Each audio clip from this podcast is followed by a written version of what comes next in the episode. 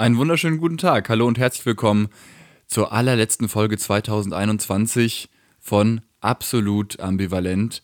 Der, der große Jahresrückblick. Es war ein hartes Jahr.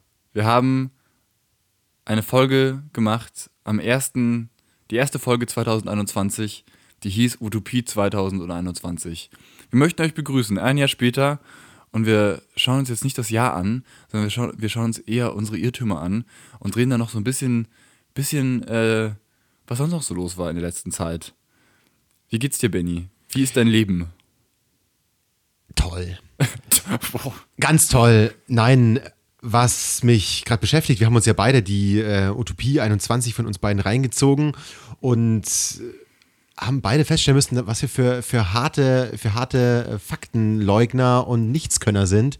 Zum einen, auf der anderen Seite mit prophetischen Aussagen, dass es, dass Lasche zum Beispiel einfach der Nuller-Kandidat ist und äh, alles runterziehen wird, hatten wir da utopiert. Auf der anderen Seite war da ganz viel Hoffnung, zum Beispiel Richtung, Ja, Richtung. Corona-Pandemie. Bei mir sind da so Sätze in Erinnerung geblieben von mir.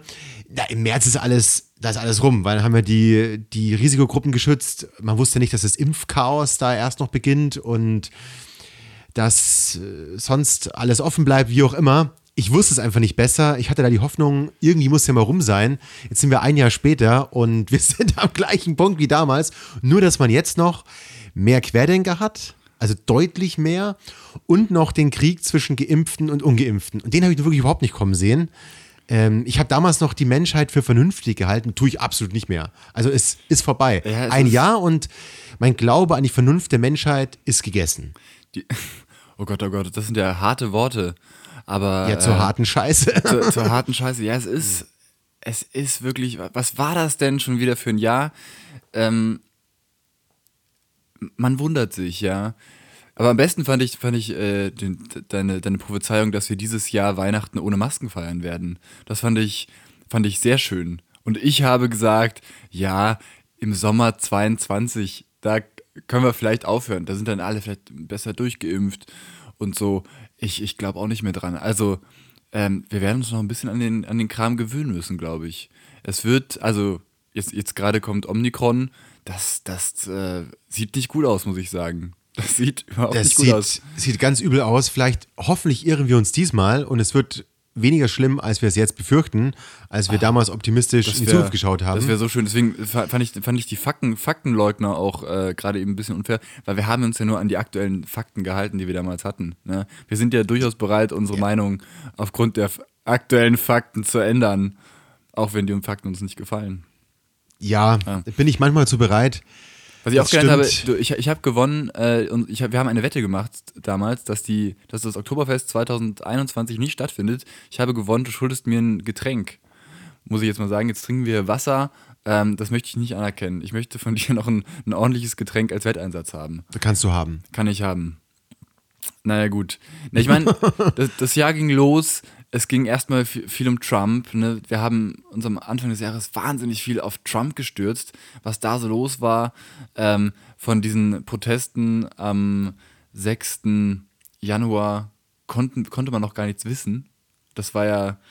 Ähm, wir, wir Ja, nee, noch- klar, ich meine, ich habe noch, ich hab noch gesagt, ähm, ich finde es wahrscheinlicher, dass Trump Joe Biden erschießt, als dass wir eine Vermögensteuer haben.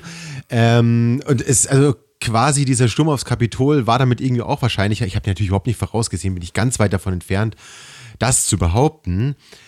Aber irgendwie war schon klar, es ist wahrscheinlicher, dass der Kerl einfach durchdreht, als dass wir eine vernünftige Steuerpolitik haben.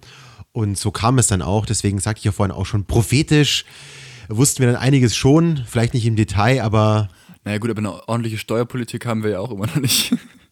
Ja, nee, sag so, ich ja, ja. Es so, ist, ja, richtig, genau, ja. also eben sage ich ja. Also, dass wir die Vermögenden äh, wirklich mal so ein wenig angemessener, sagen wir es mal so, zur Kasse bitten und ihren, ihre Solidarität, sagen wir noch, ein bisschen mehr zu fördern.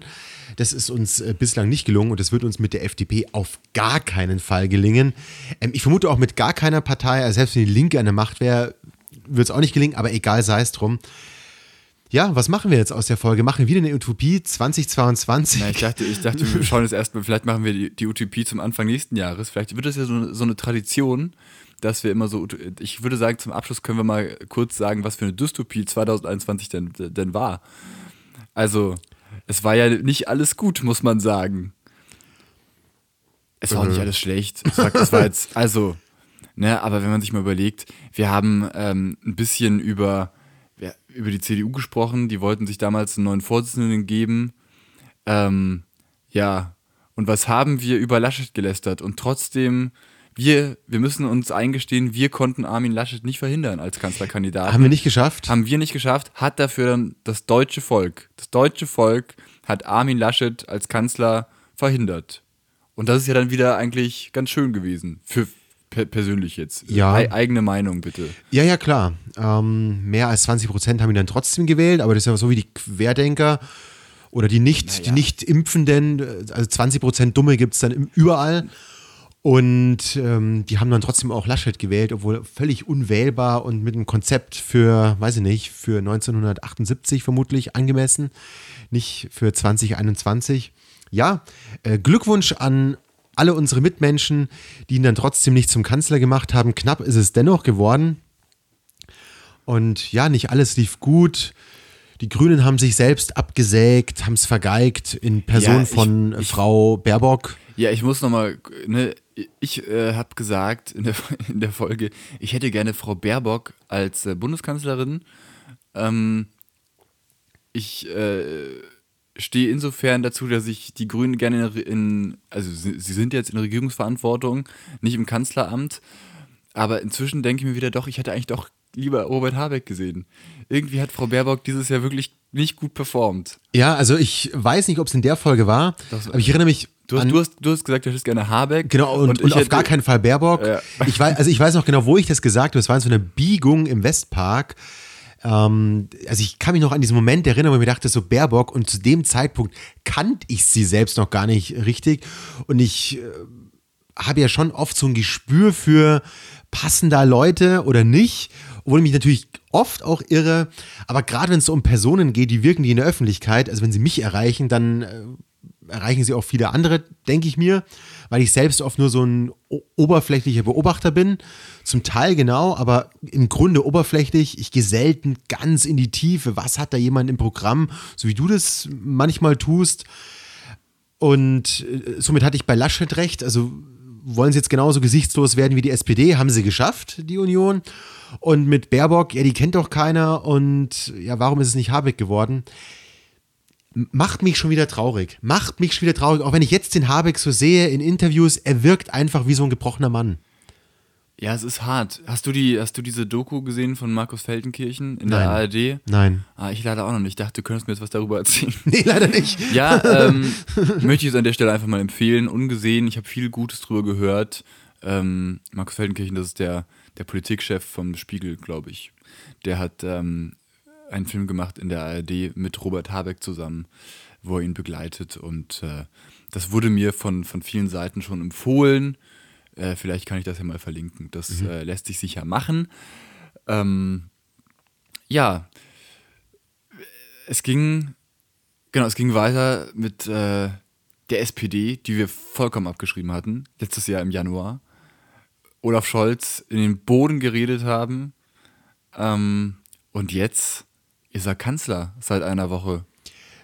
Das ja. muss man sich mal, also ich hätte, glaube ich, dieses Jahr mit vielen Sachen gerechnet, aber nicht mit Olaf Scholz als Bundeskanzler. Also ja. zumindest nicht vor einem Jahr. Das ist also schon.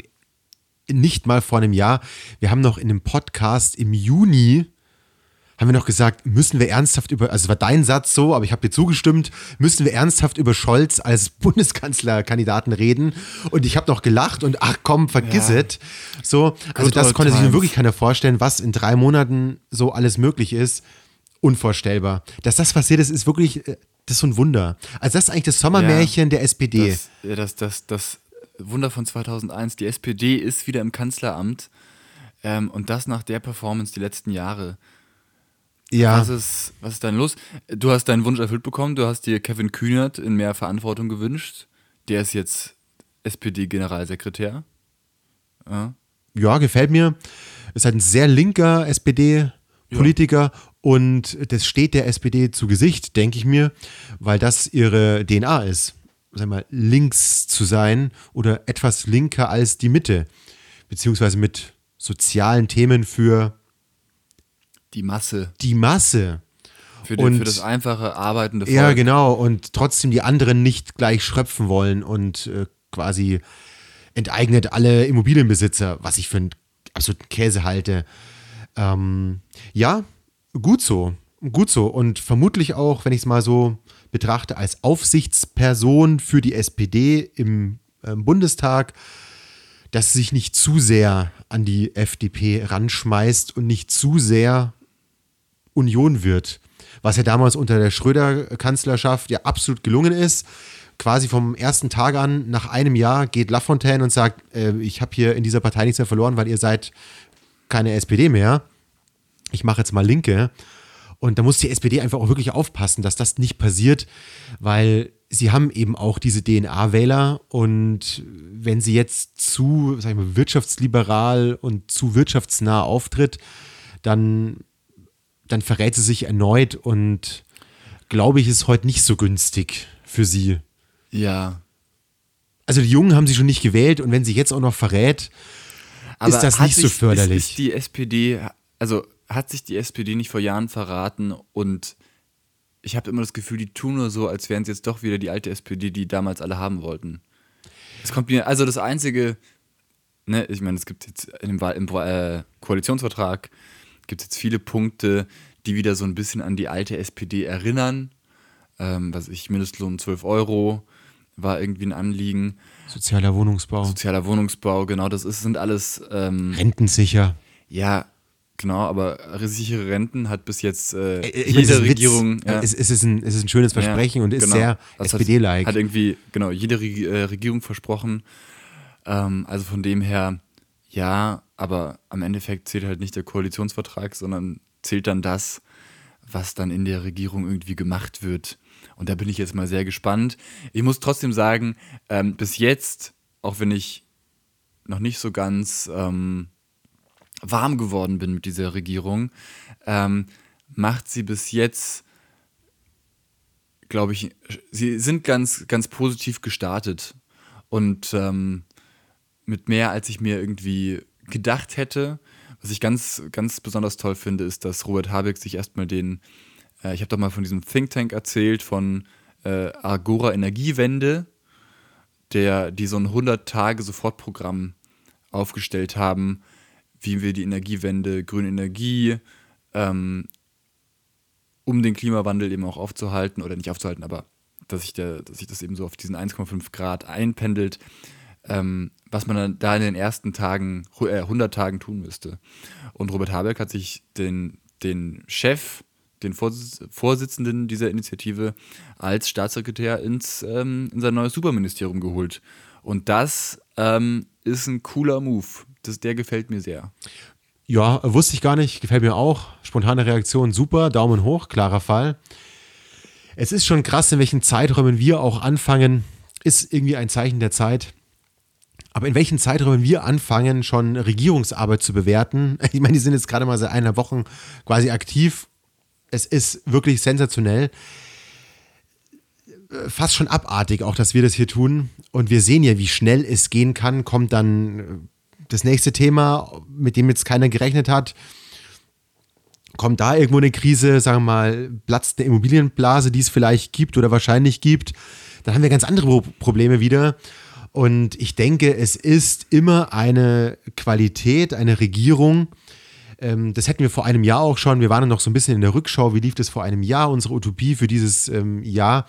Dass man eben auf das, was passiert, auch klug reagieren kann. Also zum Beispiel wusste man damals auch noch nichts von Delta. Soweit ich mich erinnern kann, wusste man von Der Delta. Delta kam ja erst im, im März auf. Genau, ne? es genau, war also das heißt, es gab plötzlich eine- indische Supermutante. Genau, also es gab eben plötzlich eine völlig neue Auseinandersetzung mit Corona. Und Delta ist ja jetzt schon die über alles beherrschende Variante. Also die andere ist ja quasi ausgerottet, kann man fast schon sagen. Und von dem her ist es sehr, sehr klug, denke ich, von einer Regierung, immer sehr angepasst zu reagieren und was ich, also was ich jetzt schon schätze, das möchte ich aber auch sagen, sie haben es in den ganzen Koalitionsverhandlungen, auch schon in den Sondierungsgesprächen geschafft, mal ein bisschen die Fresse zu halten und nicht alles an die Bildzeitung auszuplaudern, sondern einfach sich mal erstmal Gedanken zu machen und dann vor die Presse zu treten, irgendwie auch als Gemeinschaft aufzutreten und sich nicht öffentlich zu zerfleischen, halte ich für eine ganz große Qualität, kann ich mich jetzt nicht so erinnern, dass das früher der Fall war.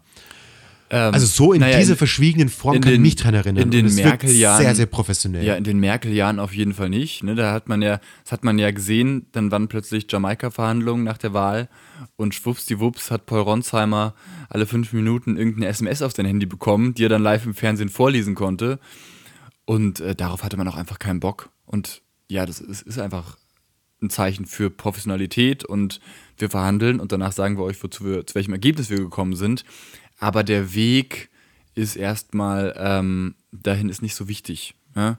Und es war ja auch immer, ähm, ich meine, es ist ja auch ein Zeichen, wenn du, ähm, also sagt Habeck eben auch, das ist der einzige Ausschnitt, den ich gesehen habe aus dieser Doku, ähm, du musst eben während diesen Koalitionsverhandlungen so wahnsinnig aufpassen, was du in der Öffentlichkeit schon sagst und bloß nicht irgendwie sagen, das und das ist mein Herzensthema, weil dadurch ne, machst du dich in den Verhandlungen sofort total erpressbar, weil dann die anderen sagen, ah, das ist dein Herzensthema, na gut, was hast du denn anzubieten? Und ähm, ja, da war das Regieren noch, äh, noch nicht mal losgegangen.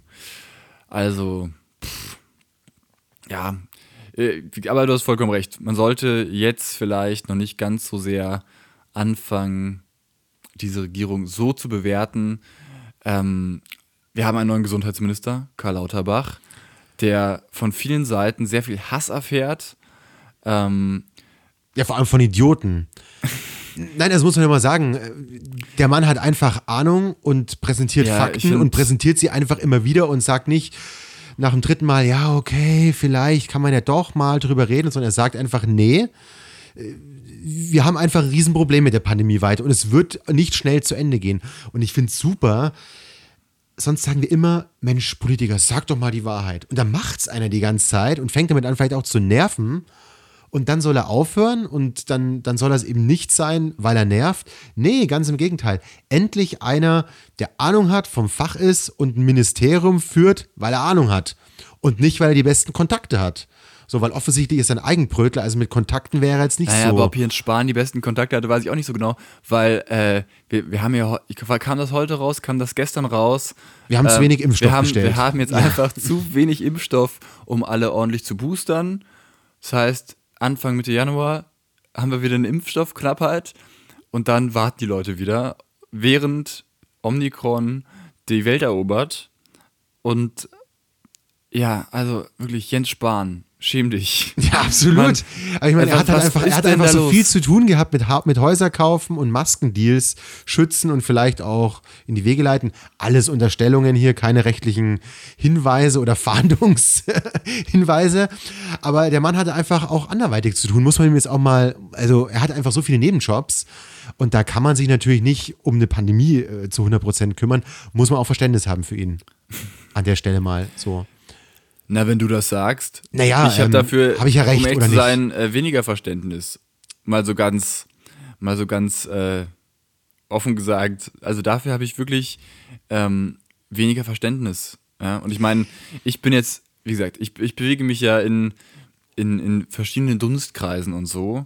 Mhm. Ähm, mein, mein persönlicher Umkreis, die sind alle geimpft, die sind jetzt alle geboostert und darum bin ich jetzt relativ froh, weil das heißt, ich kann Weihnachten irgendwie ordentlich feiern und ähm, kann da relativ safe mich bewegen.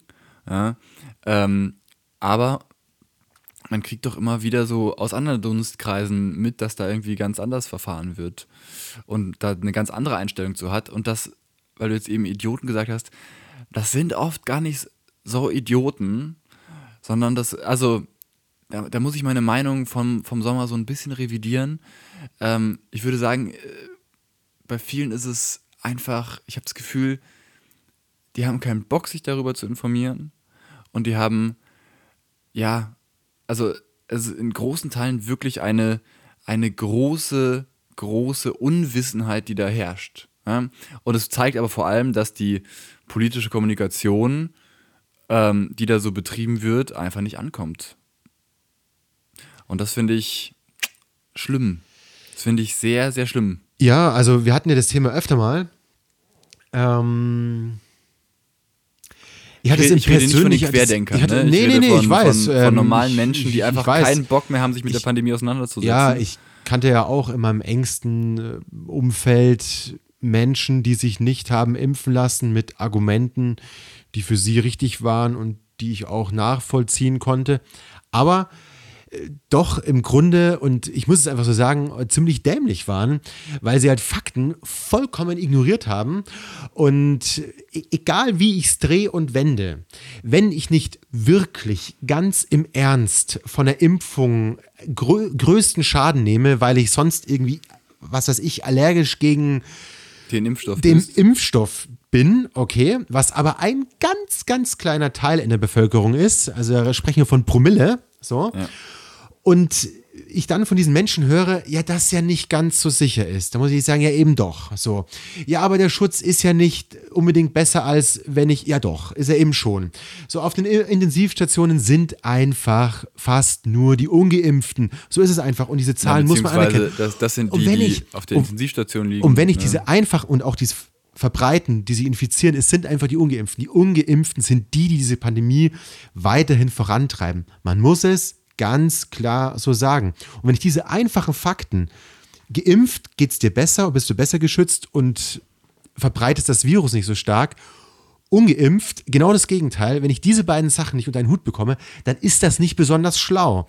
Und dann geht es auch nicht darum, er kann sich jemand informieren und ich, ich mag diesen Menschen sehr sehr. Aber ich habe es diesen Menschen auch genau so deutlich gesagt. Genau so deutlich gesagt. Das ist nicht schlau und es ist falsch. Was du sagst, ist falsch. Und du hast mir den Artikel geschickt. Ich habe ihn jetzt erst gelesen. Ich habe ihn auch schon entdeckt über die Dummheit in der SZ.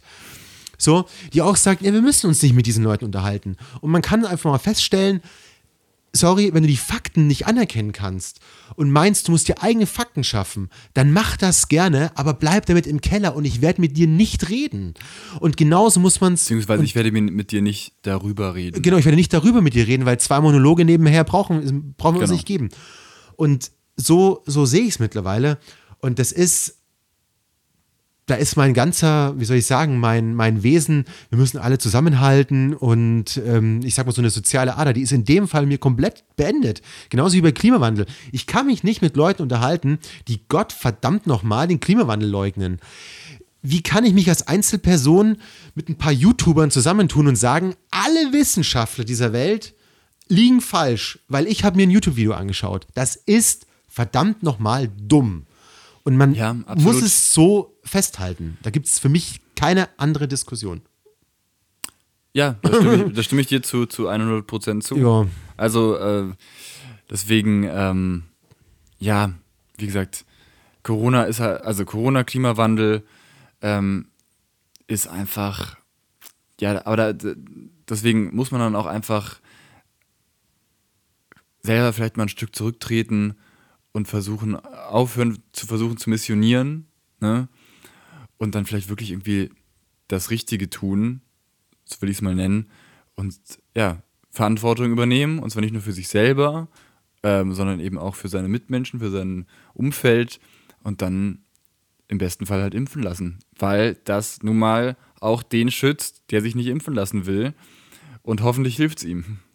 Und das ist, Ja, ja, und ähm, das ist so, das ist dieses Gefühl, was ich gerade bei der ersten und zweiten Impfung ähm, groß hatte, dass ich mir dachte, ja, cool, jetzt bin ich geimpft, schützt natürlich mich selber, aber schützt kann eben auch mal meine Oma zum Beispiel besuchen, die eben äh, sich nicht impfen lassen kann. Ja. Ähm, und jetzt bei der dritten Impfung, muss ich ganz ehrlich sagen, habe ich nur für mich selber gemacht. ist dann genau das Gleiche. Also, ich, ne, man, man weiß dann irgendwie rational, ja gut, ich helfe damit natürlich nicht nur mir und ähm, schütze damit auch andere, aber um ehrlich zu sein, die habe ich vor allem für mich selber gemacht. Ich wollte den Booster so schnell wie möglich aus dem einzigen Grund, weil ich wusste, Ja, wenn ich den habe, dann werde ich sehr schnell davon profitieren.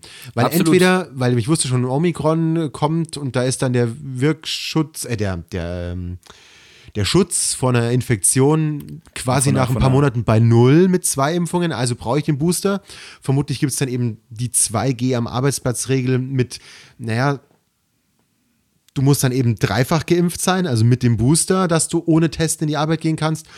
Und ich bin schwer davon ausgegangen, dass du mit dem Booster dann irgendwelchen Tests oder so entgehen kannst. Und genau so kam es ja auch. Also ist ja alles mittlerweile abzusehen. Und ich finde es gut, dass die jetzt auch so schnell diese Taktung machen und sagen, ja, mit dem Booster bist du befreit von der Testpflicht, um einfach weiter die Anreize nur zu setzen für die, die sich impfen es, lassen. Besonders klug ist es trotzdem nicht, weil du kannst auch mit dreifachen Impfungen das Virus weiter übertragen. Ja, aber es Ja, geht immer um also- wahrscheinlich, es geht immer um Es Wahrscheinlichkeiten. geht dabei um, es geht um Wahrscheinlichkeiten, aber Ich muss trotzdem, langsam den Druck für die Ungeimpften erhöhen. ja, So, und es geht eben nur mit dem, dass du den anderen möglichst viele Freiheiten gewährst und das Leben, sag ich mal, erleichterst bei aller Pandemie und denen, die meinen, nö, ich, ich mach nicht mit, weil ich bin nur für mich, ich bin achtsam, was ich für ein Scheiß, achtsam nur für sich selbst, so, aber die, die restliche Welt ist einem egal, so, ich möchte die müssen sagen, mal, die müssen mal ein bisschen wieder mehr ins Boot der Solidarität zurückgefischt werden, so. ja, da stimme ich dir zu. Wenn sie auf ihrem Und- Ozean der Achtsamkeit und, dahin und trotzdem, schwimmen. Und trotzdem ähm, ist es nicht klug, meiner Meinung nach, die, also 2G Plus und so ähm, einfach mit drei Impfungen abzuschaffen, weil du kannst noch infektiös sein. Ich kenne, also, äh, Ja. also ich, ich kenne Leute, die haben nach der dritten Impfung drei Tage später ähm, sich infiziert. Eine Woche später Symptome, hätten sie nicht rausgefunden, wenn sie nicht getestet worden wären. Hatten keine schlimmen Symptome, ja, denen geht's gut. Aber trotzdem kannst du übertragen und wenn du dreimal geimpft bist und diese eben dein, dein äh, Sicherheitsgefühl wieder, äh, wieder fällt, ne, und du denkst, ja, ich bin jetzt geboostert, ne, war wie nach der zweiten Impfung, hat man sich auch gedacht, ja cool, ich bin jetzt safe. Ne, für mich ist die Pandemie jetzt vorbei. Alles cool. Nee, ist leider nicht so. Und deswegen, Du hast vollkommen recht. Deswegen Absolut. Und, äh, Es geht um Anreize jetzt. Ja, es geht und um Anreize, Ist, und aber- es ist so, dass du mit, mit der dritten Impfung einfach wesentlich besser geschützt bist als mit zwei. Absolut. Gerade gegen Omikron. Die anderen. aber die an- Omikron, weißt du, wie- weißt du, wie gut du mit, mit drei Peaks Ja, 25 Prozent. So habe ich zuletzt. Nach drei Monaten äh, aktuell mit 25 Prozent wird es ungefähr bemessen. Also ich bin fast gar nicht mehr geschützt. Aber immer noch besser als null. Ja, aber selbst am Anfang sind es nur 75 Prozent. ja, aber es ne, sind das- 75 es Prozent. sind Und 75 mit dem anderen sind es null. Mit dem anderen sind's null. Also muss sich Absolut, die Leute, genau, muss sich die Leute eben nicht wie am Anfang des, des Impfens, wo wir erstmal gesagt haben, jetzt machen wir nur die Risikogruppen und dann ganz freiwillig alles. Achte einfach selbst, schau, schau auf dein Herz, hör darauf und sei solidarisch. Und dann haben sich die Querdenker gebildet und haben gesagt, wie hier, das ist ja wie 1933. Und dann gab es so ein paar Infos Worauf hier und ein paar Infos hier. Und am Ende war das Anreizsystem viel zu lasch. Weil es war dann auch der Sommer, du durfst eh machen, was du willst. Worauf, weißt du, worauf ich hinaus möchte? Nee. Äh, Querdenker können wir mal kurz hier in die Ecke stellen, weil die sind mir Ja, und ab. eh, eh wurscht, genau. La- Lass uns nicht über die Querdenker reden. Äh, mir gehen alle, und das gilt für Geimpfte, das gilt für Ungeimpfte, für Genesene, mir gehen wirklich alle auf den Keks, die sich zu fein sind, sich ein Stäbchen in die Nase zu stecken und sagen, ja wieso, ich bin doch geimpft, ich muss mich nicht testen lassen. Nee, so funktioniert es leider nicht. Leute, steckt euch verdammt nochmal ein Stäbchen in die Nase. Alle zwei Tage, schön morgens, Stäbchen in die Nase nach dem Zähneputzen und dann seid ihr safe, ihr schützt euch, ihr schützt eure Mitmenschen. Und dieses Rumgeheule von, äh, testen ist aber blöd, ja, ist es, aber ist leider gerade zusätzlich zur Impfung voll zu empfehlen. Also natürlich, an erster Stelle steht Impfen und danach steht aber bitte auch weiterhin testen. Und es Ist kann, es ja an vielen Orten immer noch der Fall. Ja, aber wenn, wenn das durchkommt, musst du dich mit drei Peaks nicht mehr testen lassen und dann, Nur jetzt. Also sobald Omikron in Deutschland ist, ja, dann werden nämlich genau die Zahlen, die wir jetzt schon diskutieren, hervorgeholt. Schützt ja nur zu 75 Prozent und nach drei Monaten nur zu 25. Dann sind die ganzen, die jetzt schon geboostert sind, wenn Omikron dann so richtig schön in, in Deutschland ist, genau dann werden diese Zahlen rausgeholt und dann wird gesagt, so, also sorry, ihr müsst euch trotzdem testen lassen, weil es geht jetzt um die Omikron-Variante. Ja, beziehungsweise dann wird noch, kommt der nächste Booster. Ja, aber Ja, also ich meine, das deswegen ja- musst, du musst jetzt die Anreize setzen, um die Leute quasi zum Impfen zu zwingen. So, Impfzwang durch die Hintertür, Gott sei Dank, wunderbar, ist doch super. Und dass sich weiter boostern lassen. Und dann haben wir es einfach so, dass wir uns jetzt vielleicht noch, ich, oh Gott, das ist die nächste Utopie oder die nächste Wunschvorstellung, dass wir vielleicht noch ein Jahr sowas haben wie jedes Quartal mal eine Impfung, vielleicht für eine neue Variante, aber dann müsste sich doch mal langsam ausschleichen. Und Äh, eher- gibt es vielleicht neue. alles halbe, jedes halbe Jahr, oder? Ja, schauen wir mal, weiß ich nicht. Ähm, kann ich nicht sagen, was da noch, was da noch alles kommt.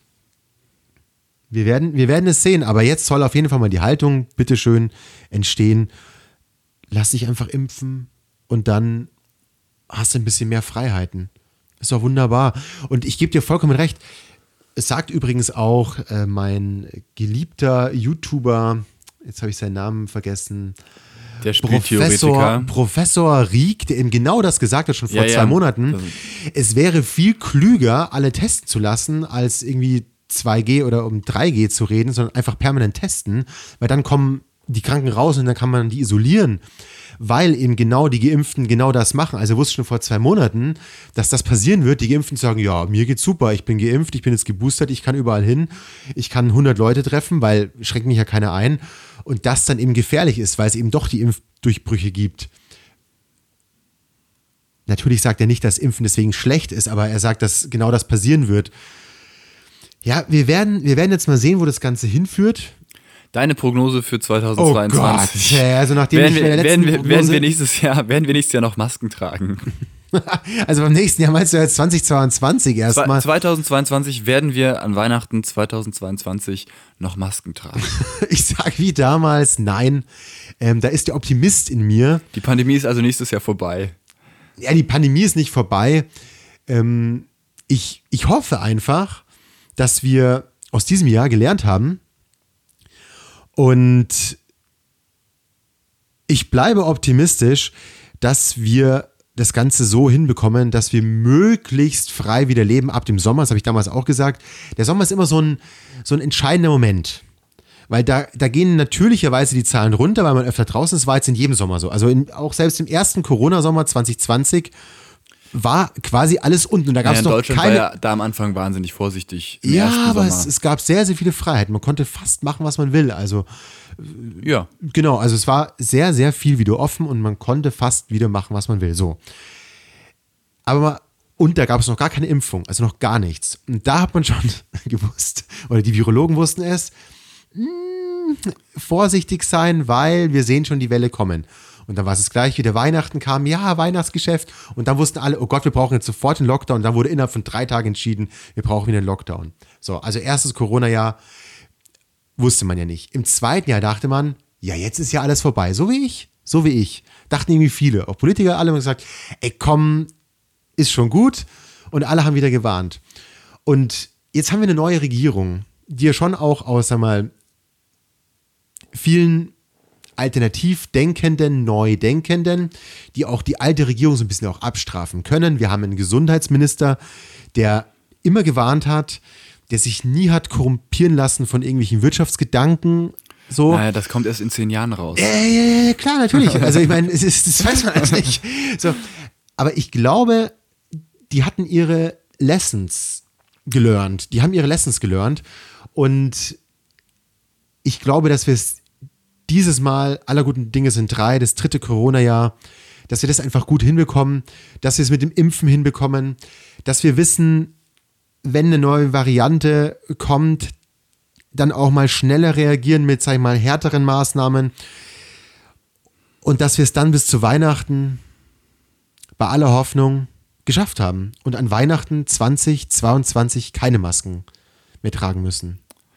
Ich muss sagen, Ich freue mich jetzt schon auf den Podcast. Nächstes Jahr. Weihnachten oder Adventszeit 2022, wie wir uns totlachen über unsere Ideen. Ähm, ja, wir werden es sehen. wir werden sehen, ja. Ich möchte so abschließend dazu nochmal noch mal ganz kurz sagen, ähm, ich finde ganz gut, was Lauterbach gesagt hat. Ich war es bei Malbrit Illner oder Anne Will oder so. Ähm, einer von diesen Talkshows. auch nur irgendwie mal wieder durch irgendeinen Algorithmus auf mein Endgerät gespült worden.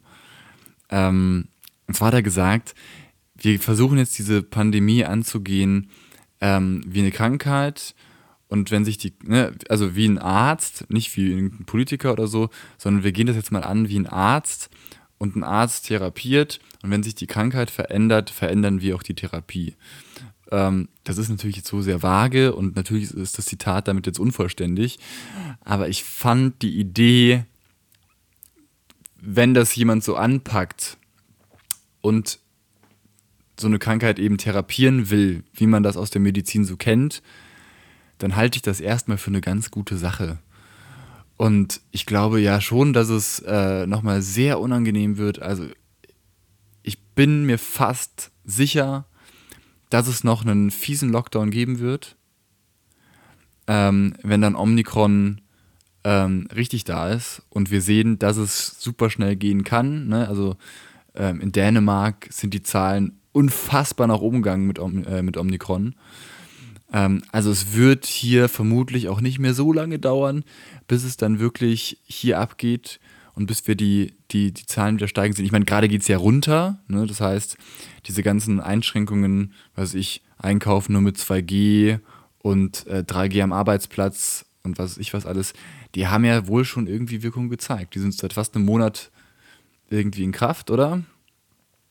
Ja. Und es scheint ja doch was gebracht zu haben. Es lässt auf jeden Fall hoffen, aber ich bin da, bin da, ich glaube, da kommt noch was. Das, ja, sagen, sagen viele, das ist auch immer die Frage, selbst wir wissen jetzt nicht, ob es die Maßnahmen waren oder was weiß Icke schon, was das war. So Ursache, Wirkung kann man bis zu einem gewissen Grad immer nachvollziehen, aber irgendwann ist auch Ende Gelände, weil wir haben eben nicht die ganze Masse und wir können eben nur Schnittmengen bilden und Sch Schnittmengen erfragen und erfassen.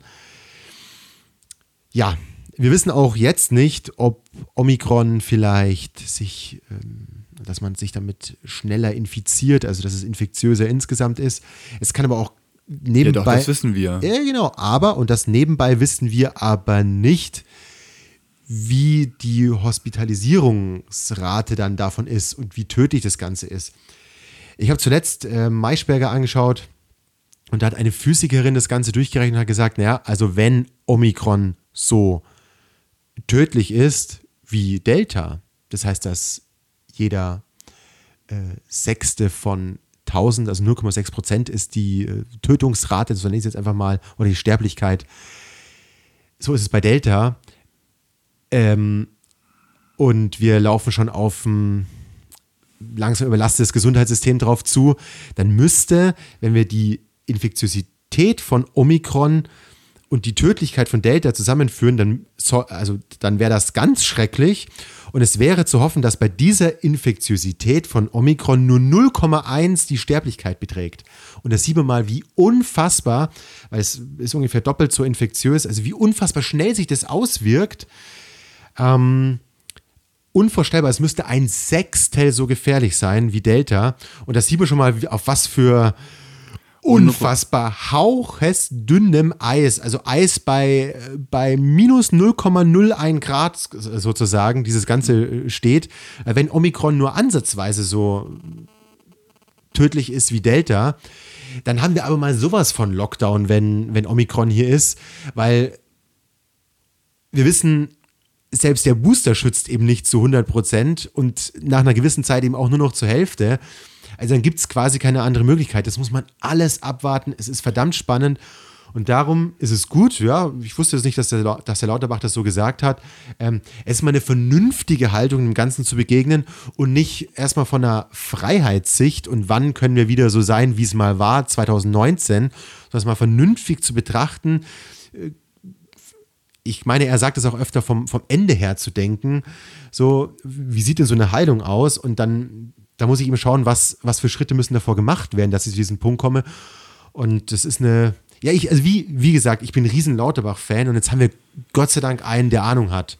Wird schon ja. werden. Sie werden schon machen. Ja, ich, ich möchte dazu nochmal kurz äh, Christian Drosten bei den, bei den Tagesthemen empfehlen, wurde das auch nochmal ganz klar, also wo er vom, vom bestmöglichen Omikron-Szenario ausgeht und es einfach mal durchrechnet und du siehst da schon, fuck, hoffentlich ist es nur so, wie er es da gerade beschreibt, weil wenn das die, die bestmögliche Variante ist, ähm, dann ist das Gesundheitssystem einfach drei Wochen später komplett am Limit, als wenn es schlimm ist. Also ja, das wird äh, nochmal sehr, sehr spannend. Ich richte mich, ich glaube, ich richte mich auf ein Jahr ein, wo ich doch äh, wieder mehr zu Hause bin. Also ich, ich glaube, Homeoffice wird ähm, ja wohl oder übel irgendwann wieder, wieder kommen. Ja, das ist die Frage. Obwohl ich, obwohl ich tatsächlich lieber ins Büro gehen würde. Also das, das ist die Frage, sagen, ja, das ist, das, das ist die Frage, ob man es eben nicht auch schafft, durch viel Testen, also eine, den Lockdown zu vermeiden, durch eine ganz strenge Testpflicht. Also für die Geimpften? Ja, für alle sozusagen. Also du musst zum Arbeitsplatz täglich erscheinen mit oder alle zwei Tage erscheinen. Wie es ja für die Ungeimpften schon ist, meinst du? Ja? Genau, also sozusagen für alle, weil damit schaffst du es. Das ist bei meinem Arbeitsplatz eh fast schon so, wenn man, also bei uns in der, in der dieser großen verrückten Medienbranche, ähm, da wird man öfter mal getestet. Und also, und äh, wir, wir testen uns alle im Büro mindestens einmal die Woche eine Kollegin muss jeden Tag. Ähm, ja, also das ist, jo. das ist ähm, schon gut so, wie wir das machen und dadurch fühlt man sich auch gleich viel sicherer und das Klima ist einfach, glaube ich, besser, als wenn man dann immer so ein bisschen das Gefühl haben muss, ah, wer könnte es jetzt reinbringen? Naja. Ja, das ist vielleicht bei dir so. Ich kenne ganz viele Beispiele aus Teams, wo es Grabenkämpfe darum gibt, ich lasse mich nie wieder testen und die anderen sagen, aber wenn du nicht testest, dann kündige ich. Es ist nicht lustig. Ja, die Spaltung, die Spaltung ist echt hart. Also ja, auch was man, was man so äh, aktuell mitbekommt. Das ist alles nicht so easy. Also ich meine, du, du, du klingst hier sehr entspannt. Offensichtlich seid ihr euch da in dieser Branche oder in diesem Team sehr einig. Wirklich Glückwunsch. Ja. Es ist bei weitem nicht überall so und ich arbeite garantiert nicht in einer Branche, wo man im Grunde sich gegenseitig auf die Fresse haut. Aber das ist einfach ein Thema. Und dieser Stress dieser ganzen zwei Jahre Pandemie, der kommt dann in solchen Diskussionen auch irgendwie raus. Ja. muss man einfach, muss man einfach ganz klar so sagen. Es ist alles nicht so easy und nach zwei Jahren Pandemie ist einfach mit uns was passiert. So und ich bin weit davon entfernt, selbst wenn ich mal Fotos anschaue von vor zwei Jahren, das kommt mir so vor, wie früher in diesen alten Rückschauen, wo man so irgendwie, wo so mal die 80er-Jahre-Stars dann rauskommen und sich treffen und sagen, ach, in den 80ern, da haben wir aber noch hier richtig einen Dufte, einen drauf gemacht. So, sondern ja, das ist so, das ist so weit weg, weil es das schon, schon lange nicht mehr gab. Auf einfach auf Veranstaltungen gehen, ohne Maske, Test, ohne irgendwelche Angst. Unglaublich. Also, das ist sensationell, wie weit entfernt diese, diese, sag ich mal, ganz freie Welt, ich bezeichne sie jetzt mal so, ähm, ohne es argwöhnisch zu meinen für das, was gerade an Maßnahmen da ist, aber es ist erstaunlich, wie fremd mir diese Welt von 2019 vorkommt, um es mal so zu sagen. Also der Sommer 2019, der jetzt etwas über zwei Jahre her ist, der kommt mir vor wie ein Sommer aus einer längst vergangenen Zeit. Ja, das kommt mir inzwischen auch so vor. Also ich meine, äh, wir haben ja 2019 was, was, was wir, wir zwei alles wir gemacht haben. Wir haben da Fotos zum Beispiel in der Stadt gemacht. Wir sind einfach ja. in irgendwelche Läden reingegangen, haben Fotos gemacht. so, nein, jetzt mal ernsthaft. So, das ja, war ja, völlig normal, dass man sich dort aufhält ohne Maske. Wir haben Fotos von, von, von diesen Objekten, von uns, von, keine Ahnung. Also, es ist. Wir haben das Büro eingerichtet. Ja, wir haben das Büro eingerichtet. wir haben das Büro eingerichtet, so, ja.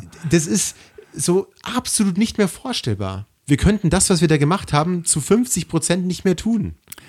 Ja, das ist richtig. Und ja, vermutlich auch in den nächsten halben Jahr nicht tun. Wir, ich, ja, wie gesagt, vermutlich noch ein Jahr. Also ja. es ist wirklich, ja, es ist so, so wirklich wieder so ein, so, ein, so ein Zwiespalt, weil auf der einen Seite kommt es einem so wahnsinnig weit weg vor und auf der anderen Seite auch nicht.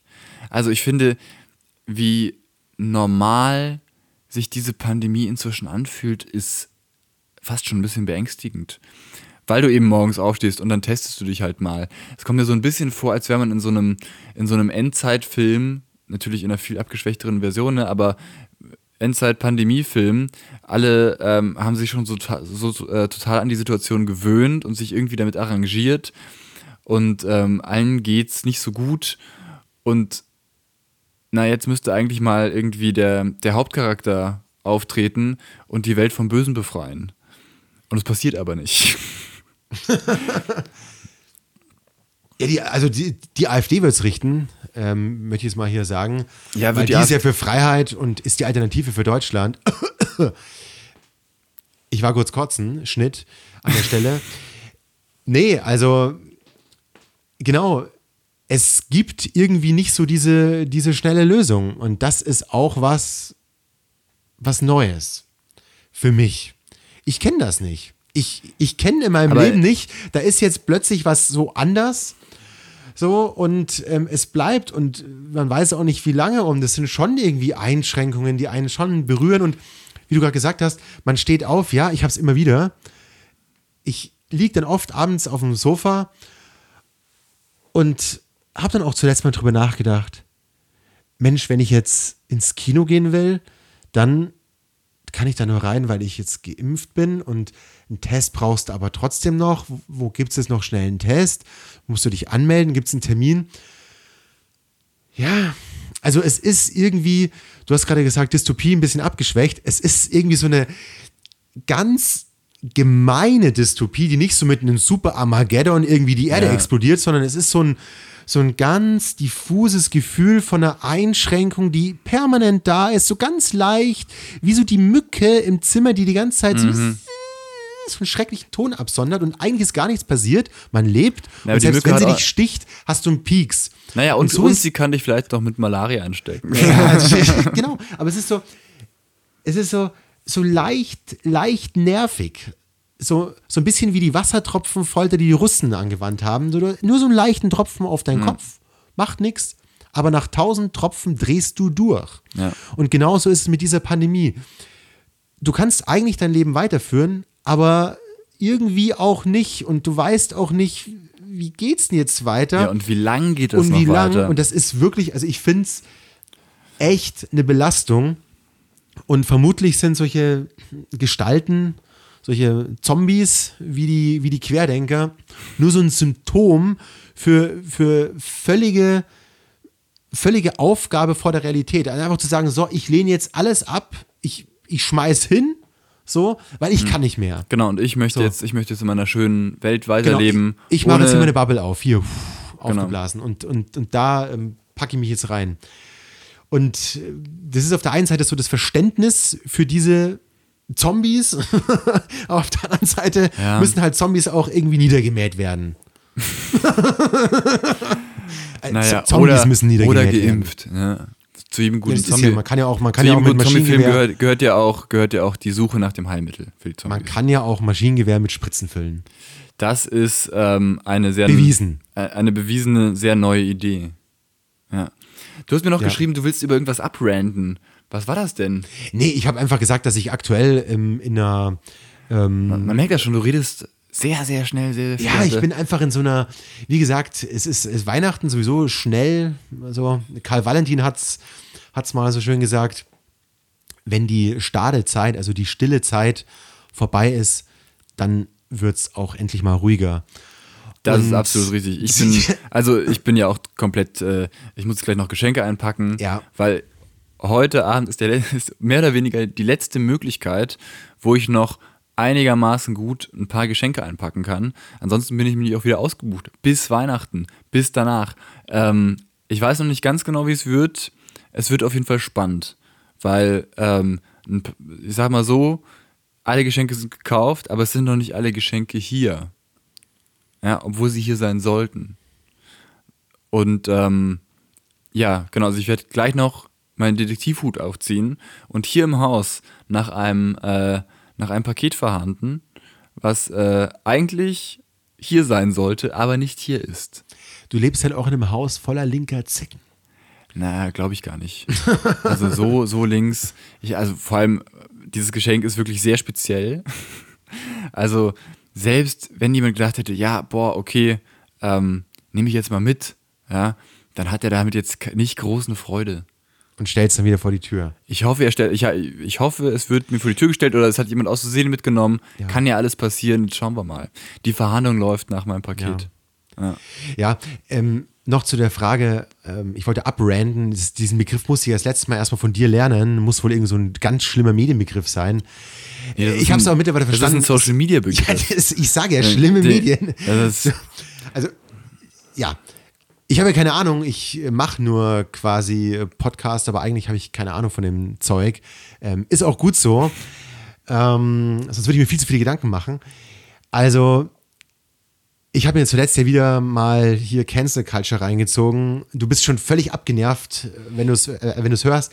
Aber ich muss sagen, was heißt, ich hab, du hast die Cancel Culture reingezogen? Ja, also ich habe ich hab noch mal Wurdest du, wurdest du gecancelt und musstest dich- dich deswegen mit, aus, damit auseinandersetzen? Oder Also was ist, ich wurde mal wieder als, passiert? als als durchschnittsweißer Mann wurde ich schon wieder mal wie immer diskriminiert. Nein, ist natürlich nicht der Fall. So. So. Ja, ich Nein, auch. Also, ja, Ich musste neulich- mal wieder in der Bahn kontrolliert, oder? Also haben sie mal wieder Ich musste typischen mein, Deutschen musste rausgesucht. neulich in der, in der Bahn meinen mein Impfpass vorzeigen. Ernsthaft? Das Ja. funktioniert wirklich? Natürlich. Ja, Weil ich, ist ich, noch ist nie. Also ich fahre quasi permanent und Ist ja, ist ja ähm, äh, 2G. ich, ich wurde schon mehrfach, Oder 3G. mehrfach kontrolliert nach meinem Fahrausweis, aber nie nach meinem ähm, Ja, aber in, in, äh, in öffentlichen Verkehrsmitteln hier in München oder in der, in dem, im Zug? Achso, nee, in, in den ähm, ÖPNV in München. Also Ja, genau. Da, da musste ich ihn auch noch nicht zeigen, aber im, im Zug. Okay. So, aber zu, zurück zur Cancel Culture. Ja, zurück was, zur Cancel was Culture, ist genau. passiert? Also was ist passiert? Der Algorithmus hat mir, nachdem mich das Thema ja nicht loslässt und YouTube weiß natürlich, was mich gerade interessiert und bewegt, wurde mir einiges an Cancel Culture Zeugs in meinen YouTube Cancel Culture Content. Content Zeugs. So, Ja. Also ich sag Zeugs Cancel Culture Content. in mein YouTube Zeugs Ja. gespült. Ja. Jedenfalls sehr, sehr, sehr, sehr ambivalent. Also von Jordan Peterson und sogar noch kritischer bis zu ganz, äh, sagen wir, sanften Reportagen. Ich habe der eine noch geschickt, ist keine Reportage, sondern Nachtcafé mit ähm, Steinbrecher, dem Moderator, damals ZDF Sportstudio, mit einem sehr ambivalenten Publikum, aber sehr gut ausgesucht. Also so sehr Betroffenen, aber auch dort mit unterschiedlichen Meinungen. Eine intersexuelle Harald Schmidt. Harald Schmidt, großartig, ich liebe weiterhin Harald Schmidt. Und es war eine sehr angenehme Runde. Und jeder konnte so seinen, seinen Teil dazu beitragen. Und Schmidt rundet es am Ende so ab. Naja, ist es denn nicht so, dass sich eigentlich alles immer verbessert? So in den 50er Jahren musste noch der Mann für die Frau unterschreiben, dass sie arbeiten gehen kann. Und jetzt kochen wir noch mal ein bisschen nicht alles so rauf, sondern es verändert sich schon und lassen uns noch mal Zeit. Und da habe ich mich irgendwie ganz gut abgeholt gefühlt, nachdem er auch seine Pointen gerissen hat. Unbedingt muss man sich reinziehen. Ähm, großartig. Da habe ich auch wieder gelernt oder gemerkt, man kann diese ganzen Sachen ernst nehmen und zugleich mit Humor. Das geht. Ja, das und das ich auch. ist und das ist, glaube ich, in vielerlei Hinsicht in vielen Diskussionen auch abhanden gekommen. Und ich habe mich da echt abgeholt gefühlt und konnte so dieses ganze Thema wieder mehr annehmen. Also ich muss einfach so persönlich hier äh, mitteilen, äh, ich kann dieses Thema wieder, wieder akzeptieren, sehe es auf eine gewisse Weise kritisch, kann immer noch drüber lachen, ich werde genauso noch meine Witzchen reißen und äh, kann mich trotzdem irgendwie als ein sehr progressiver und zugewandter Mensch ähm, akzeptieren, auch wenn ich mal ein paar Fehler mache. Und was ich nochmal gelernt habe, auf gar keinen Fall Facebook, auf gar keinen Fall Instagram. Raus aus dieser Scheiße. Ich glaube, ja, ich mein, zu guter Letzt vielleicht noch, ich, ähm, ich bin ja ein großer Fan von Ricky Gervais, Mhm. dem britischen äh, Comedian, der ja The Office erfunden hat und so. Ähm, und der, dem wir, der soll, sollte ja auch schon öfter mal gecancelt werden. Ähm, also sagt er zumindestens. Ähm, eben weil er auch Witze über alles und jeden macht. Und er hat einen ganz klugen Satz gesagt, glaube ich. Ähm, und zwar, es kommt, du, du kannst Witze über alles machen, aber es geht immer darum, ähm, wie man den Witz formuliert. Ne? Also macht man Witze, also er sagt es mit einem krassen Beispiel, Witze über Pädophilie, ja? aber machst du den Witz über den Täter oder machst du den Witz über das Opfer? Und er macht Witze immer nur quasi über das, also nie, nie über die Opfer Witze machen. Und ähm, das finde ich, finde ich, glaube ich, eine ganz gute Richtwe Richtweisung, ne? Äh, Richtweise, eine ganz gute Richtung, ähm, wenn man das so betreibt. Ähm, und ja, also das kann man sich mal angucken. Ich, ich finde die Argumentation immer äh, wirklich äh, gut, was der da so macht. Anders als bei Dave Chappelle, der sich in seinem neuen Programm irgendwie ähm, zwei Stunden über die Trans-Community auslässt. Auch zu großen Teilen sehr klug und sehr gekonnt und eigentlich auch gar nicht so beleidigend. Aber da merkt man, ah, da, da, da fehlt es noch ein bisschen an Awareness. Und von dem her, ja, man, man darf, man kann Witze über jedes Thema machen, aber es kommt auch immer ein bisschen darauf an, wie. Und das ähm, können viele nicht. Ja, das ist die Frage. Wer entscheidet dann über das Wie? Und da wird es dann eben schon kritisch. Ähm, naja, aber ich, ich, also ich, ich mache es mal am Beispiel Harald Schmidt fest, nur aus dieser Sendung. Aber Harald Schmidt macht das, oder? Also Harald Schmidt macht immer noch Witze. Er sagt zum Beispiel auch ganz offen, wenn er einen Text liest, wo ein Gendersternchen drin ist, den liest er nicht. Also wenn er einen Text sieht mit Gendersternchen, liest er nicht, findet er bescheuert. So, er sitzt aber während dieser Sendung neben einer Intersexuellen, die phänotypischen Frau ist, aber ähm, Chromosom, chromosomentypisch äh, ein Mann, also hatte auch mal Hoden. Ich habe zum ersten Mal so einen Menschen überhaupt reden gehört, muss ich auch mal, auch mal so erstmal bemerkt, davor immer nur drüber gelesen, zum ersten Mal so einen Menschen gehört. Volles Verständnis für der ihr Leid und die wirklich schlimmes Leid erfahren und konnte trotzdem neben Harald Schmidt koexistieren.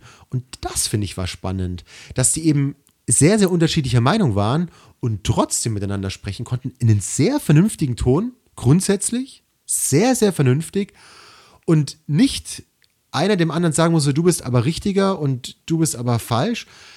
Und ich glaube, ich hab's, das habe ich in dem letzten Podcast schon gesagt, darauf läuft es hoffentlich darauf hinaus, dass wir irgendwann erkennen, ja, wir sind divers und wir sind vielfältig und können trotzdem aber gemeinsam sein. Und das ist, glaube ich, so ein, so, ein, so ein Riesenthema, was man immer wieder in den Vordergrund stellen muss. So, wir können uns alle irgendwie an der Hand halten, so um mal so ein Bild zu machen, so und einen ganz großen Kreis bilden. Und da muss aber nicht jeder mit jedem befreundet sein und den anderen toll finden, aber wir können trotzdem irgendwie eine Gesellschaft sein. Und wir können manche Dinge ausschließen und sagen, das geht nicht. So. Ja, da sind wir einer, ja, genau. da sind wir doch einer Meinung. Es, es, ne, ich meine, die, die Frage ist, mache ich, mach ich Witze über eine Gruppe, weil sie diese Gruppe ist, egal ob das jetzt, ob das jetzt religiös ist oder aus welchem Grund immer, ne? Ähm, also diskriminiere oder mache ich den Witz gleich über eine ganze Gruppe oder mache ich die, den Witz über eine Person, die zu einer Gruppe gehört, natürlich, ne? Aber dann, dann macht den Witz bitte über die Person, aber nicht, weil sie jüdisch ist, muslimisch ist, christlich ist, transsexuell ist, Mann ist, Frau ist, whatever, sondern macht den Witz dann über die Person. Also berühmtestes Beispiel, ne, ich bin es gerade im Kopf so bei Ricky Gervais. Ricky Gervais hat, ähm, als er die Golden Globes gehostet hat, hat er einen Witz gemacht über Caitlyn Jenner. Äh, Caitlyn Jenner. Ja? Ähm, also eine sehr bekannte Transfrau. Mhm. Ja? Und ähm, der Witz zielte aber eigentlich gar nicht darauf ab, dass ähm, Caitlyn Jenner eine Transperson ist, eine Transfrau, sondern dass sie eine furchtbare Autofahrerin ist. Und das wurde ihm dann vorgeworfen als transfeindlich. Und darum ging es aber eigentlich gar nicht. Und das ist natürlich immer schwer, wenn du den Witz dann erklären musst, aber er macht das in einer ganz, ähm, in einer ganz guten Art, finde ich. Ja.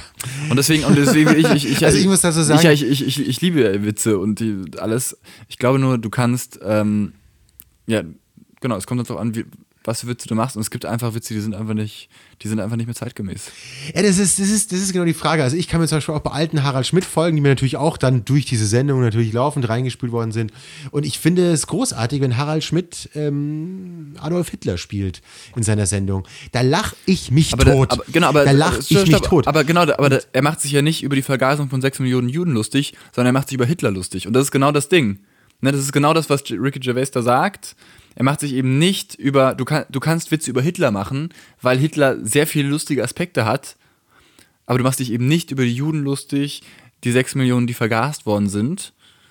Ja, weil da ist die Diskrepanz. Verstehst Ja, du, was ich meine? ich es verstehe geht- absolut, was es du geht, meinst. Es geht, ne, über, ich, ich finde schon, dass man über Hitler Witze machen darf. Da gibt es ja auch die Diskussion. Darf man sich über Hitler lustig machen? Ja, finde ich schon. Aber sollte man einen Judenwitz machen über äh, Juden, die im KZ sitzen und auf ihre Vergasung warten? Auf gar keinen Fall. Ja, auf gar keinen Fall, richtig. Ähm, ja. Er macht dann trotzdem auch in der Sendung Witze, zum Beispiel über Polenwitze, also macht Polenwitze. Und da ist es dann so, hm, jetzt sind die Polen so an sich als Volk nicht ganz so massiv geschädigt worden und fast ausgelöscht worden wie die Juden. Jetzt kann ich aber über diesen Polenwitz schon lachen. Und da fange ich dann eben wieder an. Hm, wo ist denn dann die Grenze? Und das ist genau das. Ich freue mich, weil ich es auch einfach so im Detail nicht beantworten kann, dass es das gibt, dass offensichtlich in einer Sendung sehr, sehr unterschiedlich denkende Menschen miteinander reden können und an einem Tisch sitzen und nicht eben jetzt den kleinsten gemeinsamen Nenner finden müssen, sondern einfach nebeneinander koexistieren können und sagen, aber wir alle essen gemeinsam gerne Spaghetti Bolognese. So, und sich dort am Tisch über Spaghetti Bolognese unterhalten können und vielleicht haben sie noch ein paar andere mehr Gemeinsamkeiten. Und diese Frage weiß ich nicht zu beantworten und ich glaube, da tun wir uns keinen Gefallen.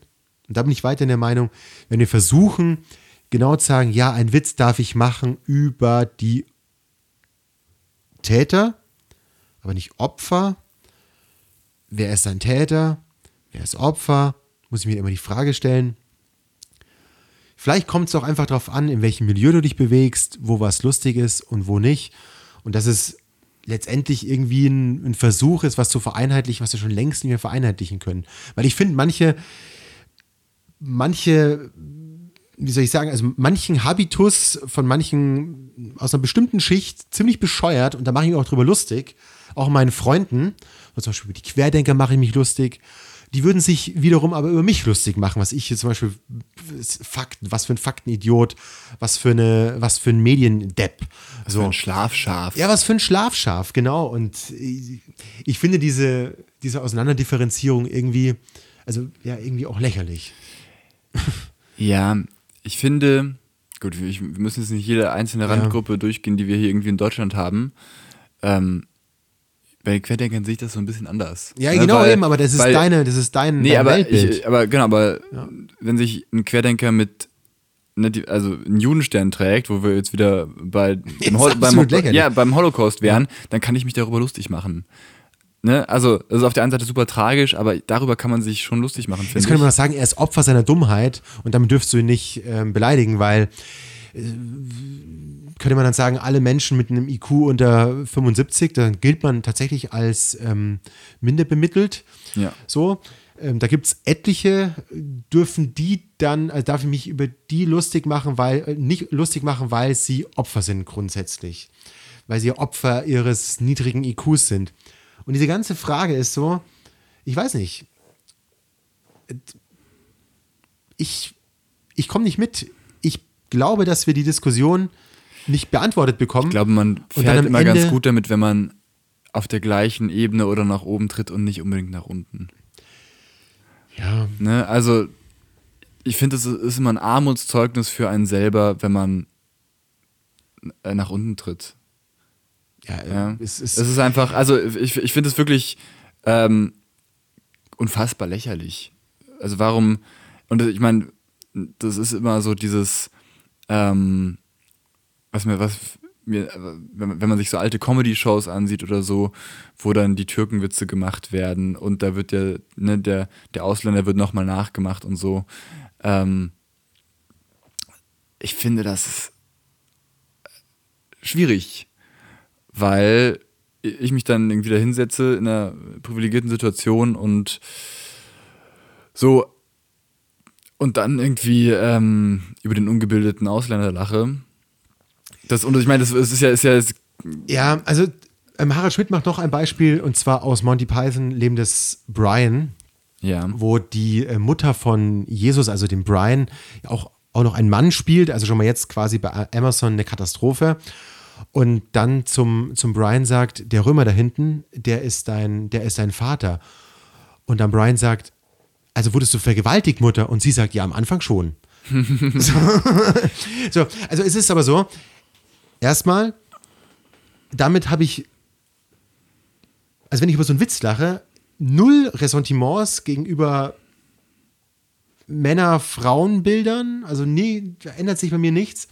Und ich finde eine Vergewaltigung an sich ein absolut widerwärtiges Verbrechen. So, da ist bei mir aber das sind zwei völlig verschiedene Ebenen, weil einmal lache ich in dem Film über diesen Satz, ja, am Anfang schon, so, ja. Äh, ich, was ja, ich wurde vergewaltigt, irgendwas halt dann doch geil. So, also, da steckt ja auch ein Riesenwitz drin, so, und das ist ja auch irgendwie, ja, also, ist einfach mega lustig. Und auf der anderen Seite finde ich aber eine Vergewaltigung überhaupt nicht lustig.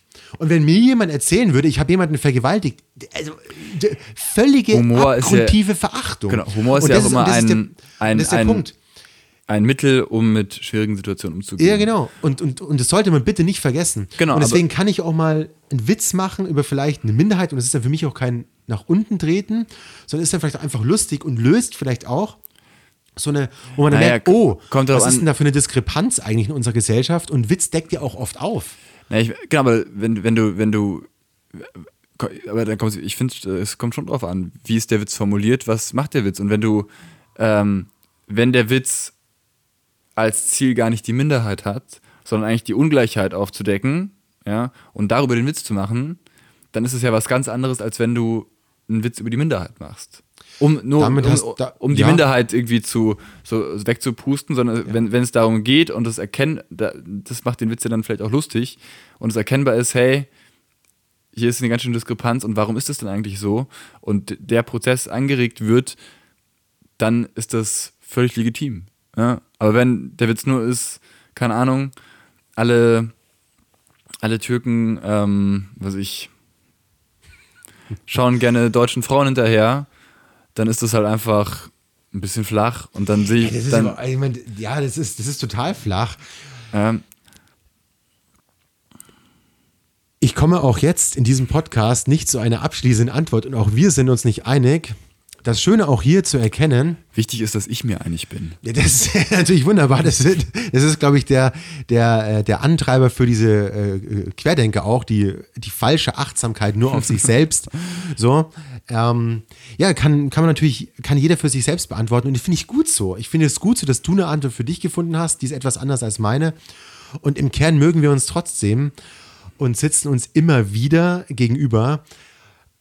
Ist doch, ist doch toll und macht auch unsere Gesellschaft aus. Also, sorry für den Vergleich, der ist jetzt mal schlecht, der Vergleich.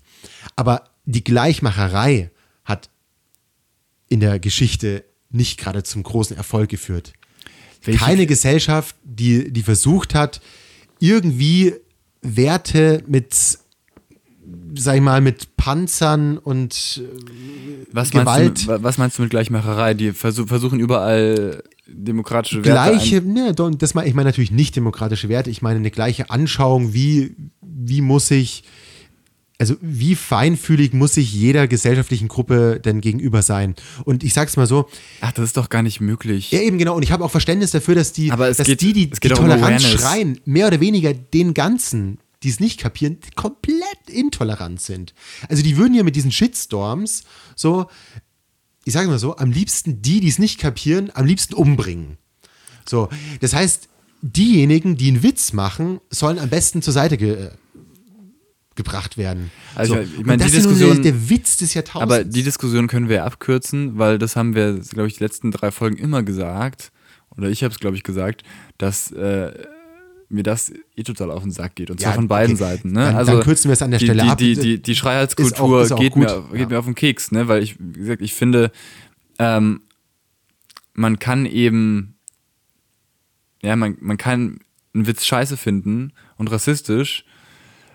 Ähm, man sollte aber vielleicht erstmal von der ähm, Unüberlegtheit des Senders ausgehen. Und wenn man dann sagt, hey, pass auf, fand ich nicht so gut, des und deswegen, dann ja, und, und anstatt sofort einen Shitstorm auf Twitter loszutreten, dann wäre das wär wahrscheinlich vielen geholfen, weil du den anderen gar nicht in so eine defensive Haltung bringst. Ja, also deswegen, ich finde diese Schreiheitskultur zu großen Teilen sehr problematisch. Habe ich aber auch schon zehnmal gesagt. Und das geht mir auf den Sack und auf den Keks. Ähm, ja, und über, über die Qualität von Humor lässt sich auch immer noch streiten. Aber ja, ich, ich äh, habe für mich die Lösung schon, schon länger gefunden. Und ähm, was heißt Lösung? Wie sieht die, die denn aus? Wie sieht die nee, denn das aus? Ist, ist ja keine Lösung in dem Sinne, ne? Aber was ich eben gesagt habe mit wann funktioniert, wann, wann ist für mich die eine, eine Linie, rote Linie bei Humor erreicht, worüber macht man wie Witze. Und ich finde, also ich, ne, ich, hab, ich hoffe, du machst noch Witze. Ich, ich mache noch Witze und ich finde auch, man kann über alles Witze machen. Also ich ja. möchte nicht sagen, es gibt ein Thema, über das man keine Witze machen kann. Ich finde, es gibt, man kann über alle Dinge ähm, Witze machen. Aber es geht immer um die Richtung, in die man den Witz macht, wie man den Witz macht. Und ähm, wenn der Witz eben ähm, also eben, wenn, wenn ich einen, einen Witz über einen Pädophilen mache, okay, wie der aussieht, weiß ich jetzt gerade nicht, aber ähm, okay, aber wenn ich das, ähm, wenn ich einen Witz über das Opfer von sexuellem Miss Missbrauch mache, dann muss der Witz schon sehr gut gedreht sein, ne, damit das dann okay ist, finde ich. Ja, aber ich, ich bin, ich, bin dann ja, ich bin dann ja auch niemand, der dann auf Twitter geht und den Shitstorm mich daran beteiligt. Ja, also hätte mich vor zwei Tagen jemand gefragt, kannst du dir einen Witz über eine Vergewaltigung vorstellen, wo du echt drüber lachen kannst? Ich hätte gesagt, sag mal, spinnst du eigentlich? Und dann kam ihm Harald Schmidt mit dem von Monty Python und muss ich sagen, ja, da habe ich drüber gelacht. So, es sei es, sei es wie es ist. Ähm, wir sind ja in der letzten Folge in diesem Jahr, noch nicht in der Utopie-Folge ganz gelandet. Ja, es war jetzt am Ende noch mal ein bisschen, bisschen äh, Deep Talk. Wieder ein fucking Deep Talk. Ich meine, wann haben wir, wann haben wir eigentlich mal wieder so eine, so eine Sendung wie die Utopie 2021? Ich muss sagen, da ist es richtig hin und her gefeuert. Ähm, wir können auch mal wieder rausgehen. Das ist ja mal eine richtig gute Sache. Können auch mal wieder auch rausgehen. Mal, ja, auch mal wieder rausgehen. Und ich muss sagen, als ich es gehört habe, ich habe da viel mehr rausgeschmissen und rausgeschissen. So, ich habe mir noch viel weniger Gedanken gemacht. Ja, aber mir tut es wirklich gut. Also mir, mir es gut. Ich höre mich selbst viel lieber, wenn ich einfach ein raushau, als dass ich mir Gedanken mache. Ich muss echt sagen, also es ist so. Aber das kannst du doch hier auch machen. Du musst dir doch nicht ich nachdenken. Weiß, ich weiß, ich weiß, Hör doch einfach mal auf nachzudenken. Ich, ich merke, ja, habe ich, hab ich in dem Podcast wieder gemacht, so einfach der Intuition gefolgt. Ich muss sagen, es wurde mir immer auch so rückgemeldet, reg dich so richtig auf und dann bist du hochanalytisch wenn ich anfange, irgendwas, so wie du dann oft, da machst du ja ganz, du, du wirst dann richtig sachlich, also du fühlst dir förmlich an. Was so, heißt denn, du, du wirst dann, dann richtig du gehst sachlich? Dann, sag ich mal, du gehst gedanklich, sag ich mal, in so einen, in so einen, in so einen Ohrensessel und dahinter dir ist die Bücherwand und dann, dann, dann machst du dir Gedanken. Wenn ich das versuche, dann werde ich nur zu einem Zauderer und irgendwie, ich weiß nicht, was, ich ertrage mich selbst überhaupt nicht. Ich muss sagen, ich gefalle mir in der Rolle des etwas überdrehten, schnell redenden, hochaggressiven, hochsensiblen Beobachters, der einfach Fall Machine Gun raustackert, was das Herz begehrt. Da ja, fühle ich mich wohl. Ja, ja, dann, äh, dann, dann machen wir das doch ab nächstem Jahr einfach wieder. Du gehst raus, ich bleib hier immer im Ohrensessel sitzen und ähm, dann telefonieren wir halt einfach, ist auch möglich. Wir, wir haben inzwischen die ganzen technischen Möglichkeiten. Ähm, und ich muss, eine Sache möchte ich noch ganz besonders hervorheben. Wir haben angefangen, das Jahr 2021 mit, ich glaube, 200 Hörern. Ja, so ungefähr. So ungefähr 200 Hörer und wir haben das, wir haben es in diesem Jahr verzehnfacht das ist ganz schön krass, wenn man sich das mal so vorstellt. Also ähm, die letzte Folge ähm, von vor zwei Wochen hat äh, zum jetzigen Zeitpunkt, ich glaube, knapp unter 2000 Aufrufe. Ja, aber das wird sich meistens noch Und ändern. Also vermutlich wird, wird, sie am Freitag ähm, darüber liegen. Ja. Also dafür vielen Dank. Schön, ja. dass ihr immer wieder dabei seid. Ähm, uns macht es auch Spaß. Ich hoffe, äh, euch auch. Ich bin mal gespannt, wer es noch dazu kommt. Und ähm, mal, sehen, was das neue Jahr in dieser Podcast-Welt so bringt. Also das wird echt nochmal spannend, weil wenn wir das nochmal verzehnfachen können, dann ähm, können wir nicht sehr damit ordentlich Geld verdienen. Aber das wollen wir ja nicht. Naja, also ich muss sagen, ich hätte nichts gegen Nebeneinkommen. also da, da, ich habe schon so viele ähm, Nebeneinkommen. Weißt du, Maskendeals, ähm, so, solche Sachen. Du hättest nichts gegen Nebeneinkommen. Aber da müssen wir Werbung schalten, das finde ich unseriös. Ja, da, nee. da, leg, da, legen wir, da überlegen wir da nochmal. Nee, Vielleicht. also ich würde mich, wenn nur von, von ähm, sag ich mal, hoch angesehenen Startups und hoch ange das, wirklich, widerspricht, das, das widerspricht sich ja schon hoch angesehene und Startups sustainable und sustainable oh äh, Gott, ganz oh ganz nachhaltigen Unternehmen so wie Coca-Cola und McDonald's würde ich mich höchstens finanzieren lassen wo ich auch weiß, da ist wirklich alles safe und äh, da ist alles in Ordnung. Vielleicht können wir ein bisschen Geld von den Grünen abzwacken. Ja, zum Beispiel. Oder Dieser von. Podcast wird ja präsentiert von den Grünen. Aber so wie wir über die Grünen schimpfen, ähm, glaube ich, ist da wenig zu machen. Ich, ich sehe, ich sehe, also für mich immer noch, also ich muss sagen, die FDP hat ja auch Kohle. Liebe FDP, wenn ihr das hört, der erneute oh Aufruf. Jedes Jahr, so. jedes Jahr. Entschuldige mal, es ist, schlägst es ist, du dich als Stratege ist, für die FDP vor. Entschuldige mal, es ist doch einfach so, es ist Weihnachten. Überall gibt es die Spendenaufrufe und hier der offizielle Spendenaufruf. Die FDP möge mich bitte unterstützen. Ich bin im Grunde ein linker Typ, fast schon linke Zecke, sei mal so von, von früher mal her. Sehr, sehr links, sehr, sehr sozialdemokratisch, auch sehr grün, verteidige aber immer wieder die FDP. Und diesen, also diesen Sprung, diesen Quantensprung, den muss man erstmal hinbekommen. Und das ist doch eine Überlegung wert der FDP, die ja auch als innovativ gelten will dass man mal so einen fördert und den vielleicht auch so unterschwellig mehr beeinflusst, weil noch habe ich die FDP nicht gewählt. Ich habe es noch nicht getan. Aber ich bin kurz davor. Und jetzt wäre es doch genau das Hast richtige Hast du einmal Christian Moment, Lindner in seinem neuen Ministerium gesehen? Das Momentum, mir einfach Kohle zuzuschieben und mich dazu zu bewegen, die FDP zu wählen und noch mehr für sie zu sprechen. Also es ist äh, gerade um diese ganzen linken Zecken auch mehr zur FDP zu bewegen, weil es ist bei mir schon kurz davor. Also der Weg ist nicht weit. Liebe FDP, wenn euch das, wenn euch die Wähler es wert sind, so, lieber Christian, du es, sitzt, lieber Christian, du sitzt doch jetzt an der Quelle des Geldes. Du bist doch jetzt im Finanzministerium angekommen. Und vor allem, ich sag mal so, du redest ja von Milliarden, von ja, mehreren zehn Milliarden. Wir brauchen da drei Millionen vielleicht. Eine ne Promille. Vier, fünf. Also fünf Millionen. Wirklich gut angelegt. Reicht für ein Jahr. Absolut. Eine Immobilie in München in zehn Jahren ist die doppelt so viel wert, dann verkaufe ich die. Damit ja, ist schon mal fünf alles Millionen, safe. Fünf Millionen für den Podcast, lieber Christian.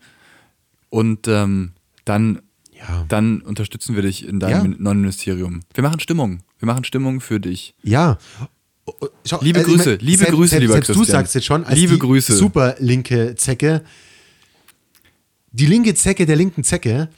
Und äh, ja, ich hoffe einfach, dass da jetzt mal was kommt. Ich habe es mir einfach verdient. Lieber Christian, wir zählen auf dich. Ab jetzt. Ab jetzt. ja. War, war, war, eine, war eine schöne, interessante, lange Folge. Ja. Längste, längste Folge ever. Wir sind fast bei, naja, 1,20. Wow. Ja. Da fliegt noch ein bisschen, bisschen Anfang äh, Gemurmel weg. Aber dann sind wir auch durch. Ja, gut. Wie, wie, wie wird dein Weihnachten? Ja, Weihnachten wird super entspannt sehr familiär, sehr, sehr familiär, sehr klein. Es gibt super Essen, aber alles weitere dazu, weil vielleicht hörst du auch gerade den Podcast in der Weihnachtszeit, ist erstmal hier Stille, Ruhe. Die News, wie Weihnachten war und wie der Lockdown 2022 aussieht, davon erzähle ich wenigstens erst im nächsten Podcast. Ja, der ist dann im nächsten Jahr, genau. 2022. Wir sind jetzt so ungefähr, ähm, wie lange sind wir weg? Drei Wochen? Vier Wochen? Vier Wochen. Wir besprechen das wir mal nochmal im Off. Wir lassen, wir lassen ungefähr eine Folge ausfallen, würde ich sagen. Ja, und dann sind wir in vier Wochen wieder da. Also so, so lange ist die Pause dann gar nicht. Oder wir lassen zwei Folgen ausfallen, dann wären wir in acht Wochen wieder da. Ich verstehe gar nicht, wieso, ne, wieso du so eine lange Pause brauchst. Ich ja nicht. Naja, ich starte, ich, ich, äh, jetzt ist Weihnachten und dann ähm, ist Silvester und am 3. Januar geht ähm, mein erstes großes Projekt los, wo wir dann ähm, viel arbeiten werden. Ich werde dann trotzdem noch Zeit haben für den Podcast. Wir müssen mal gucken, ob wir das dann noch schaffen, das unter der Woche aufzunehmen oder dann eben mal doch Samstagvormittag oder so. Das müssen wir dann sehen.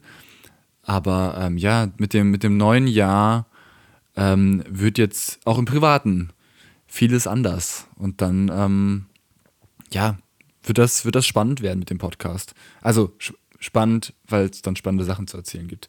Dass wir ihn machen äh, weiter, ist, glaube ich, relativ sicher. Also für mich ist es absolut sicher. Ich würde es sehr vermissen und ich kann mir das gerade nicht vorstellen, dass wir das lassen. Ja, es ist, also, es ist so ein, so ein schönes, so ein schönes äh, Ritual geworden. Ja, absolut. Ja. Traumhaft. Traumhaft. Ja, dann. Ja, in diesem Sinne, macht euch eine schöne Adventszeit, macht euch ein schönes Weihnachtsfest mit euren Lieben, ähm, testet euch, impft euch bitte, damit das Ganze sicher über die Bühne gehen kann. An Silvester darf wieder nicht geknallt werden. Ich weiß, das ist für viele in unserem äh, Publikum sehr hart, gerade auch für dich. Du liebst Knallen. Ja, ich knall auch. Du knallst auch. Ja. Und damit wünsche ich eine Was, fröhliche was, warst du wieder in Polen? Weihnachtszeit. Hast du dir wieder Polenböller gekauft? da, schüttelt er mit dem Kopf. Du Knallerbsen. Ja, dann, dann. Ja, auch die. Auch Knallerbsen. Naja, gut. Dann äh, behalt bitte alle deine Finger, damit die Intensivstation. Wir behandeln im nächsten Podcast einfach auch die Semantik und dann ähm, Näheres zur Semantik im nächsten Podcast und dann 2022. Jetzt möchte ich mich einfach verabschieden. Du möchtest dich jetzt verabschieden? Ja. Gut, dann sehen wir uns wieder. Ach Gott, jetzt ist hier mein Handy entsperrt. Das ist, das ist live. So, ich wollte kurz gucken, wann, wir- uns ungefähr wieder sehen. Hier ist der Kalender. Wir sehen uns wieder am, äh, am, am so hier ungefähr. Was haben wir denn gerade hier? Januar, äh, Mittwoch, ungefähr. Ja, am 12. Januar. Nee, am 5. Januar würden wir uns wieder sehen. Ungefähr. Nee, am 5. 7. Januar am 7. klingt Januar. super. Am 7. Januar. ist Das klingt Freitag. super. Ich habe gerade für den falschen Tag geguckt. Gut, So, die, bis jetzt dahin aber eine, eine knallige Zeit. eine knallige Zeit. Macht's gut und ähm, macht euch ein wunderschön besinnliches Weihnachtsfest. Tschüss. Tschüss.